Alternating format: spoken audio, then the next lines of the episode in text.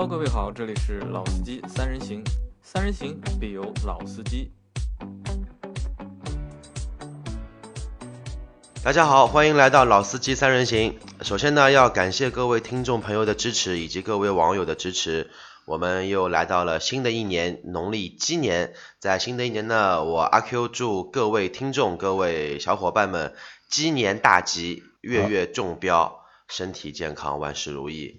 好，我是杨磊，我也祝大家新年快乐，万事如意，身体健康。大家好，我是老倪，鸡年大吉。好八的，好的。其实我们今年是农历今年的第一期节目嘛，其实我们也是呃挺犹豫的。第一期节目做什么呢？其实我发现一个事情，是每年过年都会发生的一件必然的一个情况，就是小徐。今年过年去哪里了？怎么过？我今年过年啊，我今年过年就老地方，然后年三十晚上开车出去烧了个香，然后年初一在家里睡觉，年初二去崇明去吕四，没了。老倪呢？我是上半场上一半下一半嘛，前三天在在走亲戚嘛，那么这个常规路数啊，然后后三天呢去苏州东山待了三天嘛，找了呃找个别墅住一会儿嘛，啊，那过过农家生活。啊，那我和你差不多。我初一大年夜，初一、初二、初三都在上海，然后初四陪老婆孩子去了次广州，在长隆待了五跑得天吧远。嘛，哎，还可以吧。开车就去的啊？没开车，坐飞机，坐飞机。坐飞机啊？啊，然后玩了，反正玩了四五天吧，所以说也晚了嘛。因为我是广州昨天现在能放烟火吗？好像我不知道啊，但我也没看见有人放烟火。我住的长隆应该也属于广州外环了吧，应该，但我没看到有人放烟火。然后反正我是我刚回来嘛，就是我是前天前天才回来嘛，等等于昨天才上班的嘛。其实应该是我们应该是上周就上班了嘛。对对对，你，看我不回来，你们都不做节目对吧？一定要我回来的时候才做节目你是灵魂人物啊，你不到场，老板不在，我们不敢开工啊。啊。小徐今天谈什么？聊什么？今天聊聊洗车吧，因为整个过年我发现很多的一个洗车的问题真的很突出。第一呢，很多洗车点都回家过年了；第二呢，就算有的一些洗车的一些门店啊，或者说摊头啊，他们的开价都是一百、两百，甚至于三百，并且呢，价格贵就算，他还洗不干净，就类似于小朋友拿一支毛笔帮你专门画一下就好了。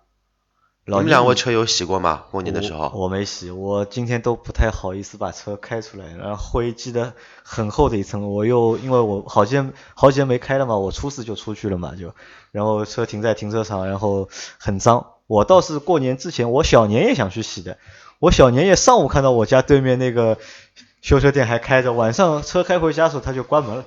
然后我我家周围我兜了一下，好像都没有找到洗车的地方。老倪洗了没有？这是你们斗争经验不够丰富。我是在涨价之前的那一天洗的，第二天就涨价了，我还算洗的的蛮干净。那当然，这个是自己要，这个洗车不是啊，不是小朋友们这样洗洗。我其实在边上搭手的，自己也做了一些，也动手的。那证明革革命还是老同志经验比较充足。小徐你你洗了吧你的车？我我我们不是小年夜就放假了嘛？对，我小年夜出去野了一下，大年夜白天反正没事做，然后白天把我的摩托车把我的车都洗了，哦，你是自己洗车的？我自己在在家里洗了，拖了两桶水啊，拖了一桶水，然后把自己车慢慢慢洗呗，总比外面洗不干净好。哦，那你牛逼的，可以自己洗车。老倪会自己洗车吗？自己洗过，自己洗过。嗯，但是我因为呃住在二楼嘛，我们要把水那个，我是拿水管子直接放下去的，放下去洗，但是还是占了一些地方，来来回回的也不太很方便。洗过几次就后来也就不洗了。呃，我倒从来没自己洗过车，但我觉得洗车就就那么回事儿吧，反正自己洗或者是自己我肯定不会洗嘛，就外面洗的话我就随便洗一下，哪个地方空我就去哪里。我最讨厌在洗车店排队。哦，这个观点我倒要跟你反驳一下，为什么呢？我觉得现在人跟车嘛要互相沟通，呃，洗你为你的爱车继续做一个清洗，就像为你的孩子做一个洗浴一样，可以增加你对车的了解，你对车的感情。就比如说我这次自己洗车，我突然发现我的保险杠被别人蹭掉了。之前我都没有留意过，一一块很小的一个地方，但是明显是被别人蹭的。还有就是你车的有一些细节的地方，轮毂有没有被蹭掉，轮胎有没有问题，你都可以看得清清楚。都可以看得清。对，还有就是最关最关键的就就是你能自己把车洗得很干净，啊，就是因为这是你自己洗嘛，就会洗的比较对，会比较仔细一仔细一些，会比较给力一点。呃，我是觉得阿 Q 这个没错啊，就是洗车有的地方你洗得很干净，也就意味着你以后会很容易清洁。如果说你老是不去注意这个东西，有很多比如说轮毂啊，有一些柏油啊什么，你长期不去清洗的话，以后想再洗掉都洗不掉了。这个平时还是要要注意。呃，那我倒对洗车这件事情，其实说实话不太关注，我大概也就一个月洗一次车，或者是车觉得实在太脏了，我才会洗一次。因为我发觉我每次洗完车之后都会下雨，所以我就不太敢洗车。有时候即使看好天气预报不下雨，但我洗完之后又下雨，下雨之后会被我老婆说，我叫你不要去洗吧，你怎么又去洗车了？洗好车之后天又下雨了。这样吧，你以后哪天洗车，你跟我说一下，我肯定不在你前面去洗。那阿 Q 啊，洗车的话有什么就有什么讲究吗？或者有有什么门道吗？有可以和我们大家分享一下。洗车的话呢，我总结了一下，洗车的话其实我们说门道还是蛮大的。为什么说门道大呢？因为洗车不一定一定需要用高压水枪去强行进行冲洗，这个是第一点。第二点就是洗车，你一定要把你的洗车的海绵泡沫区分的很干净。洗车顶的洗车顶，我们可以把车子划为上部分跟下部分。上部分呢是指车的腰线以上，包包括机盖，包括后备箱上面的这一块玻璃。下部分呢就是指我们车辆的腰线以下，车门啊、轮毂啊、保险杠这一块地方。呃，为什么会有这两个区分呢？因为一般来说，一台正常使用的一台车，哪怕你再脏，永远是下部分比上部分要脏了许多，并且下部分的沙石、灰尘会更加的聚集的更加多一些。所以说呢，你对这一块的清洗要更加分门别类来进行。呃，那洗车的话，因为我一般都是，因为你可能自己洗嘛，我都是在外面洗，然后就我会就近看哪里近哪里不排队，我就哪里洗。但我看好像外面洗车地方还蛮多的，然后分的种类也蛮多的。比如说晚上的话，可能很多路边摊那种就是洗出租车的，对，对吧？然后正常一点嘛，我可能我我比较选的多的是什么呢？在那些就是快修店，大多数的快修店洗车没大多大多数的快修店都会有就是洗车的地方，然后还有那种就是可能就是商务楼，好的商务楼或者好的商场下面停车场对，，它地库都会有一些洗车连锁，嗯比如说上海好像比较知名的是美车堂，美车堂。然后好像大家洗车的价格还都不一样不。一样，老倪的很多。老倪，你家门口洗个车多少钱？我是门口买卡的嘛，那折下来的话，差不多也就二十五块这样。二十五块啊，买卡的折下来还要二十五块。对我 SUV 啊，哦，如果我是轿车的话，它是按车可能就是二十块嘛，对吧？啊，那我家门口的话也就好像二十块钱一次，然后买卡的话好像是买十次送一次，也不要买十次送两次。我基本上外面洗车三十块钱起，然后有时候心情好帮车清洗一下，一百六十八、一百五十八、一百三十八。呃，还有惊喜，就是对惊喜是什么概念呃，简单说一下，如果说火车是以速度来衡量它的一个效率的话，那洗车的话就是它有的等级，有普洗、有精洗，还有蒸汽洗等等一些很细微的一些方法。那普洗就类似于我们坐火车的普通快车。然后什么人都可以洗，什么人都可以坐。那高铁的我们说商务舱，就类似于说我们洗车里面的精洗，或者说一些呃精致的一些美容，也可以算在这一个大类里面。就其实就是洗的一个就是仔细程度，或者是洗的一个范围的一个干净程度，干净程度。，干净程度。就是细致吧。因为我觉得就是因为我我是平时我我比你勤快一点啊，不会一个月洗一次或者两个月洗一次。但是我平时洗车的话，就是我们就标准的普洗嘛。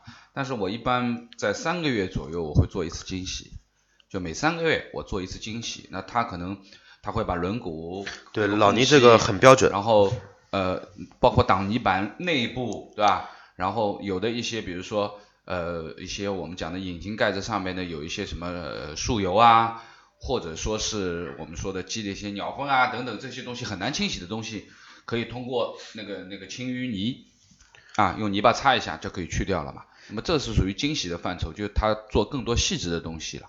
那小徐前面你说就是洗车的话，就是腰线以上和腰线以下用的海绵会不一样，然后可能就是用的器具都会有所差别。那你能够和大家说一下，正常情况下，就是我们要把一辆车洗干净的一个流程和用到的工具啊，或者是用到的那些东西啊，有什么讲究吗？有或者有没有一个标准流程什么的？呃，如果说是标准流程的话，那可以就参考一些比较正规的一些精洗行的一些流程，他们的水枪的喷雾它是有一个标准，并不是越大越好，有一个横直的范围。这个范围我现在暂时搜不到，因为它是一个很知名的一个国外的洗车枪具的供应商。先是呢用雾状的水雾将车整个全部都淋湿，之后的话呢，淋湿第一次之后呢，它进行一个初步的泡沫覆盖，就是把洗车泡沫完全把车子覆盖住，覆盖覆盖住之后，什么都不要做，静等一分钟，让泡沫自己挥发掉之后，再用压力稍高的水枪再次进行清洗，清洗完之后再次进行一个泡沫的覆盖，这个时候再进行正式的一个擦洗的一个过程，然后擦洗过程结束之后。呃，再进行泡沫的一个冲呃冲洗，冲洗前要把轮毂单独的把它要给进行初步的一个洗干净，最后再整个把整个车用水蜡清洗一遍。水蜡清洗水蜡什么概念？呃，它其实就是我们说液体蜡跟水的一个呃勾兑后的一个产物。水蜡的优势是在于它可以在比较短的时间内，可能说在半个月、在十天左右，在你的油漆保护层产生一一层薄薄的水蜡，这样的话呢，可以降低你的一个漆面受柏油覆盖或者说受鸟嗯那个我们说鸟粪的一个影响，可以有这么的一个效果。那其实我觉得，就像如果简单点说，可能就是先把车冲冲干净，对吧？然后用泡沫把难那些就是污渍啊，或者是难洗的东西洗掉，然后再冲干净，然后就用布擦干净就完事儿了。还没有还没有完事啊。呃，这个只不过是洗车的过程中，在擦干的过程中，还要进对你的玻璃进行玻璃的清洗，因为玻璃有专门的玻璃清洗剂。然后擦漆之前要拿风枪把你车漆里面所有的角落，比如说门缝、后视镜的那个玻那个玻璃跟罩壳的缝里面，还有你门把手的缝里面把水全部都吹干。其次呢，你的发动机舱也要进行一个全面的清洗，发动机舱有专门清洗的发动机舱清洗液，那个东西呢是有助于保护你的发动机限速，以及增加你发动机的一个整洁程度。所以说很复杂，它是一个很大的一个工程，也就因为这样，所以说才会有很多的种类繁多的那一种精洗的流程。啊，那好像听你这么一说，我觉得这个事情好像还蛮复杂的。但我在洗车时候，好像那他们都是，我觉得都会都在偷懒吧，好像没有你说的那么考究，或者没有像你这样洗车的话，我最好就是我们每天都是暴雨天，给你一个雨披，给你一块肥皂，车擦擦就好了。啊，对，所以我其实蛮喜欢下雨的。下雨的话，就特别下暴雨，对吧？车有时候车即使停在家，看到外面下暴雨，我也出去兜一下，对吧？把上面的灰啊、脏的东西吹掉一点。就这个其实也不是洗车吗？这这和洗车不是一样吗？只不过最多我就没擦干嘛呃。这个还是不一样。我觉得就是说，有什么坏处吗正规的，我们用啊，我们说用自来水啊，我们说用洗车液来清洗，包括用自来水来清洁，那毕竟这是自来水。其实雨水当中，它其实的成分还是有一些，比如说你有的时候天气不好啊，或者说甚至于有些地方都会有下酸雨这种可能性的。那么这种其实对车漆来说还是不好的，还是需要我们说正规的去做洗车。对，那如果按照你这样说法的话，如果可能下过雨之后，这个车淋过雨了，最好还是去洗一下，对吧？因为那个雨水当中可能会有因为雨水中还包含了灰尘，那现在 PM 二点五这样雾霾，其实这个雨水带着其实是带着灰尘，对吧？落在你的车上，包括有的时候你车停的位置，如果说你停在树下呢，你的家里面的那个停车位置正好是靠着树下，下雨下下来的同时，树叶子啊等等这些全部会落在你的车上，停在？饭店的烟囱下也不行，饭店的烟囱一到中午一到晚上，这个油很难洗对。还有就是老倪刚刚说了水，我再说一个东西，这个东西非常关键，就是你的洗车液的选择。选择洗车液呢，我们一般的汽车使用的是中性的洗车液，但是一般来说，路边摊，甚至于那种开价低于三十的一些洗车，很多都是就泡沫嘛就。呃那个泡沫可以呃比较有也良不知道他是拿比什么兑的较有良心的给你用洗洁精，比较没良心的这个东西我们就不用去说它了。进进价很便宜的，可能说十块钱能买一个十升还不止。它的勾兑比例一般是对一比五百，一比五百一，比五百。本身它这个洗车液它的 pH 值如果说是偏酸性或怎么样，其实本身就对车有有就是在洗车的过程中，其实洗车液是一件很重要的事情。对你，所以说正规的洗车店，因为它价格贵也好，当然有它贵的理由啊。那么它用的产品，就是说最基本的说洗车的泡沫洗车液，对不对？包括擦拭的毛巾啊等等各方面，它的成本用量就会比较高一点。这个毛巾有讲究吗？毛巾当然有讲究，有讲究你人用什么毛巾，你的车要用的比它更加软。要软对吧？因为硬的话容易拉伤漆面。特别针对一些黑色的车型，如果说你我们擦脸用什么毛巾，你擦车用这个毛巾，那很抱歉的通知你，你的车会跟你的脸一样变成大花脸。呃，那按照如果按照你 你在车漆上可能还不一定看得非常明显啊，可能在太阳折光上面你可以看到一条条印子。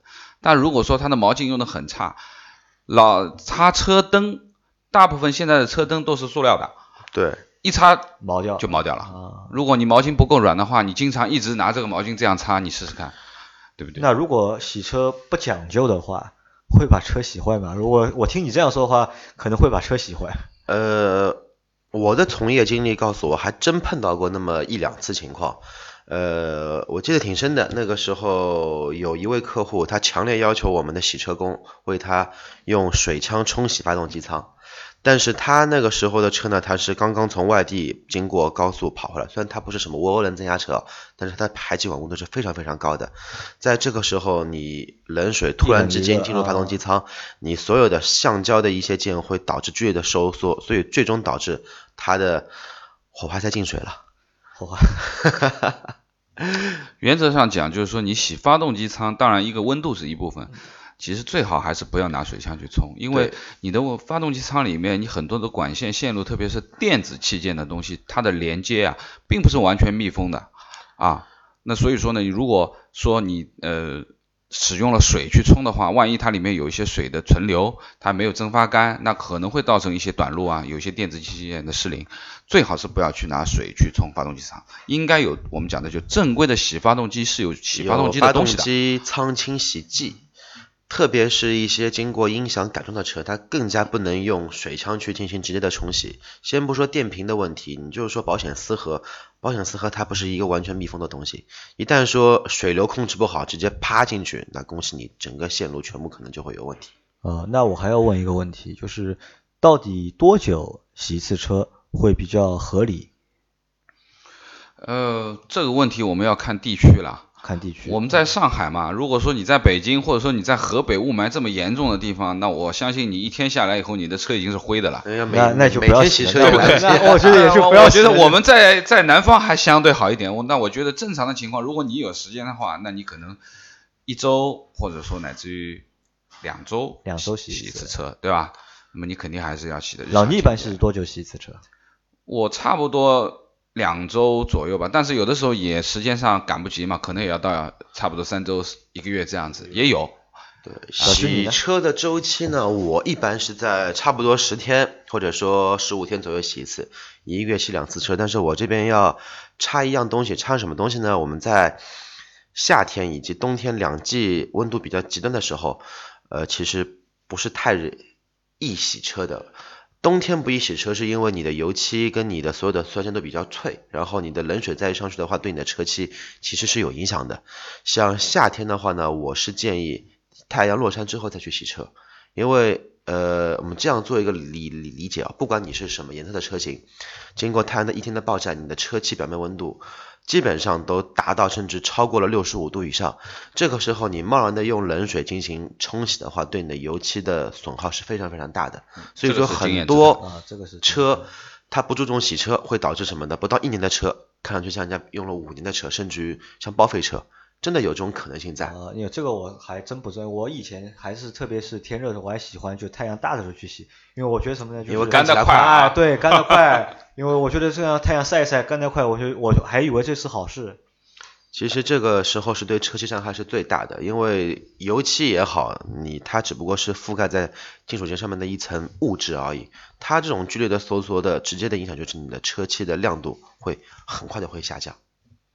那洗车的场所呢？就是我因为我前面听你说，其实洗车还是一个蛮考究的一个是工作嘛，对吧？然后可能就是你前面说那些洗车的方式，我在我洗车店里面好像我都没有 体验过。那我是不是应该不不要去那种路边的这种二十块钱洗车地方，要换一个好一点地方？嗯，这也是我们节目开播的一大。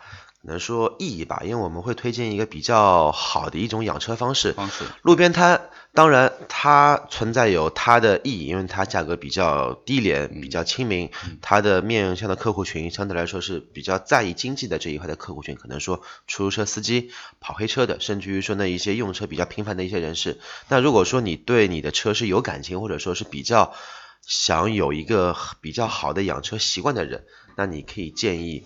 啊，我们可以建议你去相对来说比较正规的一些洗车行，你可以看到他们使用的一些工具是你之前从来没有见过的，甚至于说喷枪都有两到三种，然后泡沫的机器都有分两种，泡海绵也分三四种，它是完全区分做对待的，它不会说像路边摊一样一块毛巾擦到底。那如果那种洗车店会不会很贵？嗯，目前普遍的价格基本上洗一次车在。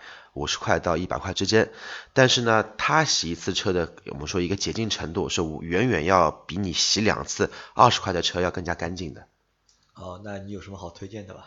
呃，这个就不做广告。如果说有需要，你们可以私信我，我们可以在评论里面，我们可以大家都可以聊一下嘛。因为这个没有绝对的。那我再最后再问一个问题，就是我们在洗车的过程当中，洗完之后，就是那些店家都会问你需不需要打蜡啊？或者是去涂一些什么类似于有保养作用的添加剂啊，这个有必要吗？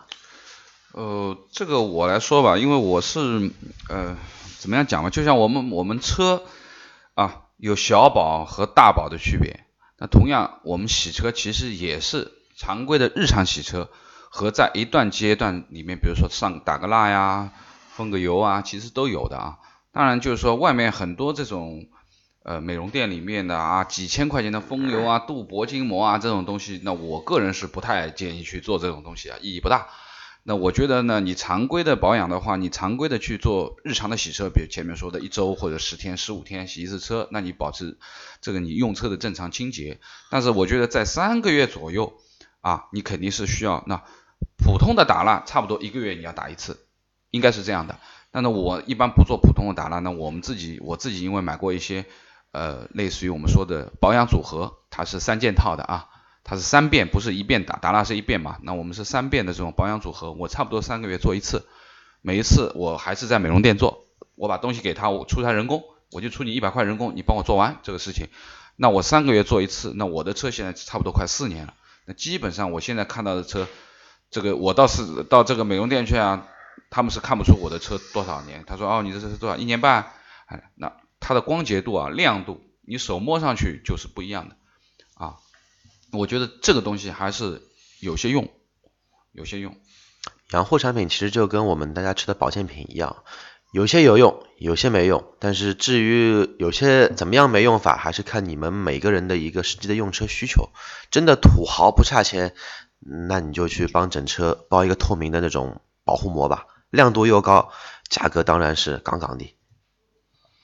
是的，那我觉得就是说，我们日常在洗车当中啊，其实有一个小小的东西，我个人认为是不建议去用的啊，就是说，你常规的洗车，普通的这种洗车店里面，他要说你轮胎要不要打蜡，啊？打轮胎蜡，很多人就是拿那个东西给你刷一遍，把轮胎刷黑了，看上去很好，但是其实这个轮胎蜡的成本，如果说他用的不好的话，那这个轮胎蜡本身轮胎是蛮好的，没有任何的问题，那你打了这个蜡以后，反而腐蚀了它的轮胎橡胶。导致了你什么呢？其实它最主要的还是把你的钢圈边上做了腐蚀，以后就是说你这个钢圈你会烂。你钢圈上本身是有镀的那个克鲁米的那个镀的镀层的嘛，那它会让你的这个镀层起泡。那么如果你要打轮胎蜡，那你请你去好的地方，正正经经的那个蜡是干的，不是像水一样的东西。如果是像水一样这种，那我估计是不行的。这种蜡尽量不要去打，对轮毂没有好处，对轮胎也没有好处。对，针对这个，其实最好的还是洗车泡沫喷一圈，拿个刷子慢慢慢刷，刷好之后，你的轮胎一样一样是黑的。没没有必要特地去。可能我可能就是这辆车的话，我要真的要去换一个稍微专业正规一点。没关系啊，你不是车卖掉了吗？要不你车保养这么差，便宜点卖给我，我就当吃亏吧。不行对吧？卖卖时候也要洗干净了才卖嘛，对吧？还得多卖个几千块钱。那我们讲的，如果说你在把你的车准备卖掉的时候，那能够卖什么价钱？能够能不能多卖点钱，也是跟你日常的保养和洗车有绝对的关系的。那你看上去这个色面很好，那你这个车看上去就新嘛，亮度也高，光亮反光等等，那你就卖得多嘛。那我们说，好好的洗车，其实对于你以后的二手车的估值啊，还是有一点用啊。会肯定会有影响，嗯，基本上可以这样说，车你可以对它好，呃，如果说你对一台车好，那这辆车肯定也会以相应的方式来回报你。如果说你对它阿拉刚多多乖乖。那么说不定哪天它就会给你一个好的颜色看。啊，好，那我知道了。那然后很感谢这期两位和大家的分享，然后我们这期节目就到这里了。然后如果大家的车还没有洗过的话，那我建议大家去一个正规的专业地方去洗车，然后去改掉那些就是常规的那些我们洗车的上面一些误解啊，或者是一些错误的方式方法。毕竟我们要爱惜我们自己的爱车。